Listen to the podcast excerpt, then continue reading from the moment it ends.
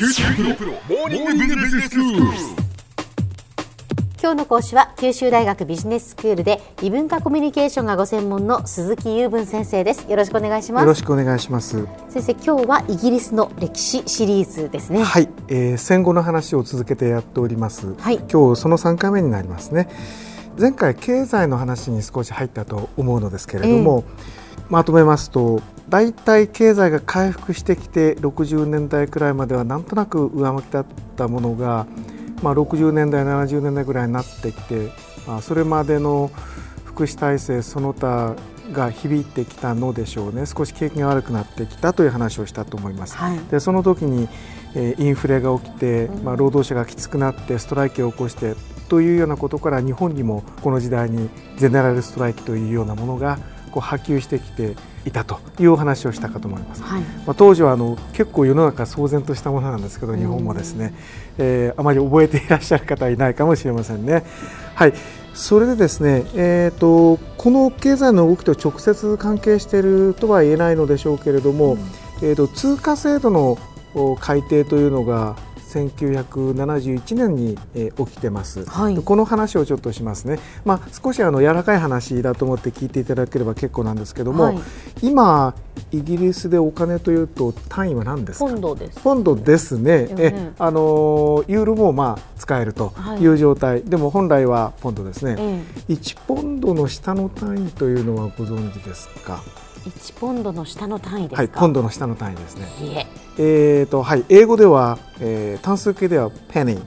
えーそして複数形ではペンスあ。と申します。はい。日本語ではペンスと言った方が分かりやすいでしょうね。そうですね。で1ポンドが100ペンスでいわゆるまあメートル法なわけですね、はいでイギリスという国は現代ではほとんどメートル法のお通じる国です。だから長さは1メートルだし重さは1キログラムだしということになってるんですけれども、うん。まあ、昔の単位も分かる人が多いわけなんですよ。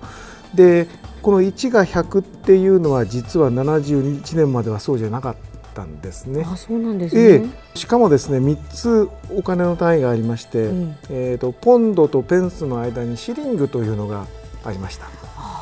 聞いたことがないです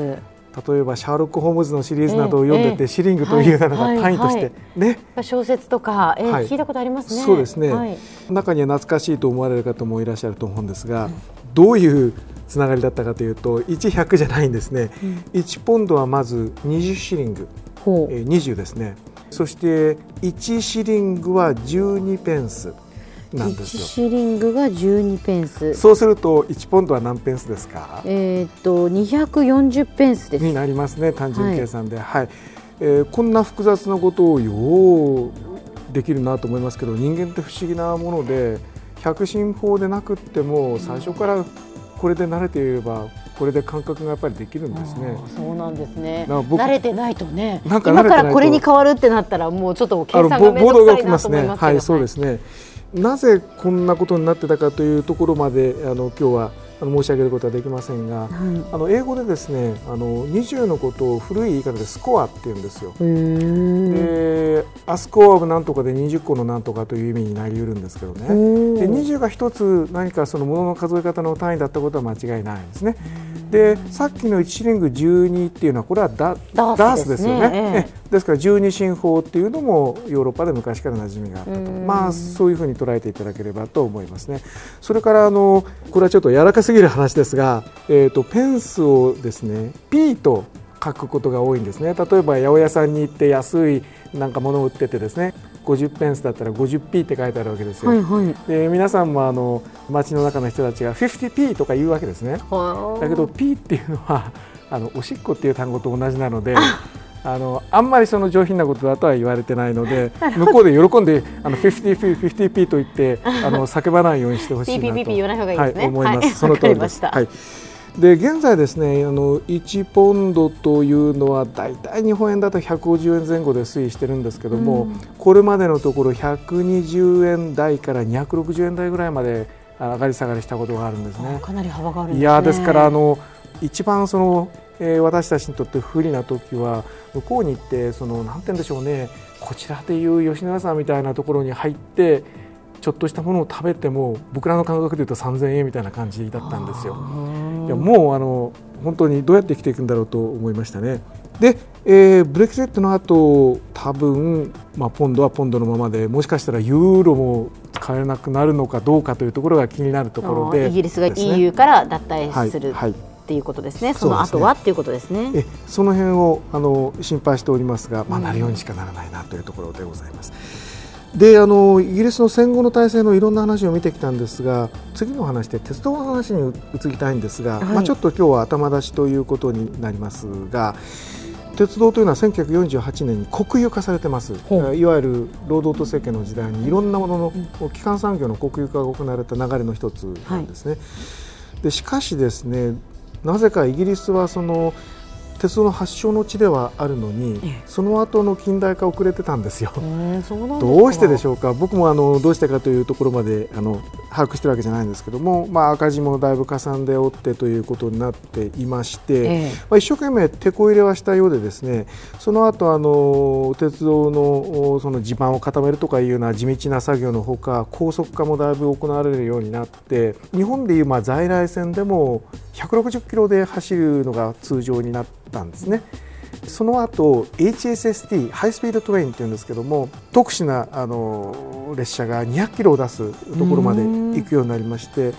ところがそれでもですねやっぱり乗客の自利品というのがありましてなかなかあのうまいこといかなかったと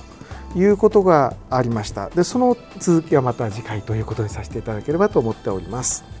では先生今日のまとめをお願いします。はい、えー、経済のお話のまとめとそれから通貨の改定のお話をさせていただきました。そして、えー、次につながる話として鉄道の話の頭出しをさせていただきました。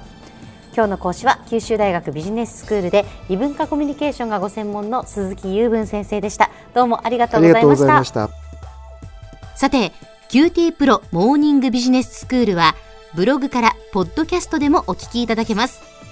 また、毎回の内容をまとめたものも掲載していますので、ぜひ読んでお楽しみください。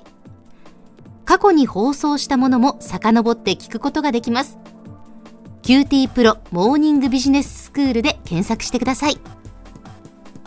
QT プロモーニングビジネススクール。お相手は小浜もとこでした。